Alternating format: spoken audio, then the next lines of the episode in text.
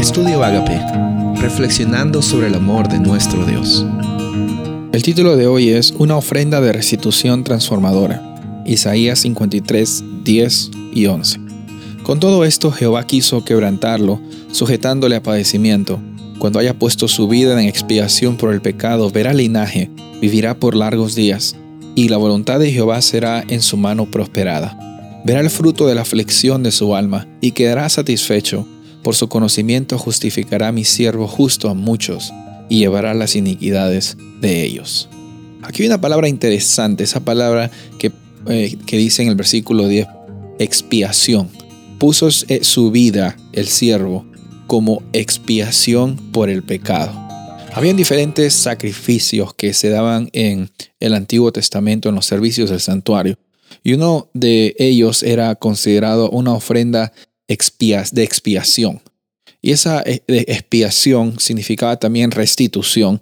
Era para las, eh, las ofensas que eran intencionales contra otras personas. Una cosa es que sin querer eh, mataste al animal de otro, de otro vecino por algún tipo de error o de repente ofendiste a alguien sin querer. Pero estas ofensas que eh, eran ofensas intencionales a propósito quisiste hacer daño a las personas, requerían también un sacrificio intencional. Aquí mencionamos de que el siervo sufriente que Jesús murió no solo por los errores que cometimos sin querer, sino también por los agravios intencionales en rebelión contra el carácter de Dios y también con la intención de herir a las otras personas. A veces te sientes culpable quizás por las cosas que tú hiciste a propósito, salir de tu, de tu propio camino para hacer el camino de otras personas difícil o para hacerle la vida imposible a alguien.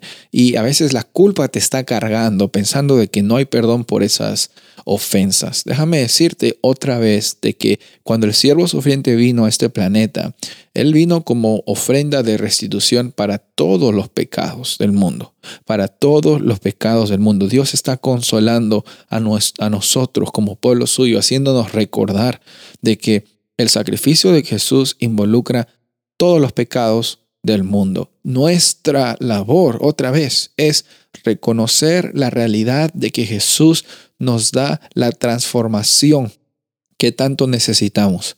Nosotros no solo necesitamos perdón, necesitamos también la oportunidad de ser transformados. Y eso lo recibimos en el momento que declaramos nuestra identidad como hijos e hijas de Dios. Cuando tú sabes quién eres, tienes un propósito para tu vida. Si tú sabes que eres creado con un propósito, que eres un hijo, una hija del Rey de Reyes y Señor de Señores, sabes también que tu llamado está en tener una vida con plenitud, con felicidad y sin cadenas, te das cuenta que tu vida puede también ser una oportunidad para ser de bendición a las personas que están alrededor de ti. Recuerda de que Jesús decidió voluntariamente venir a este planeta para que esta humanidad que no lo merecía tenga la oportunidad de recibir expiación, transformación, restitución. Soy el pastor Rubén Casabona y deseo que tengas un día bendecido.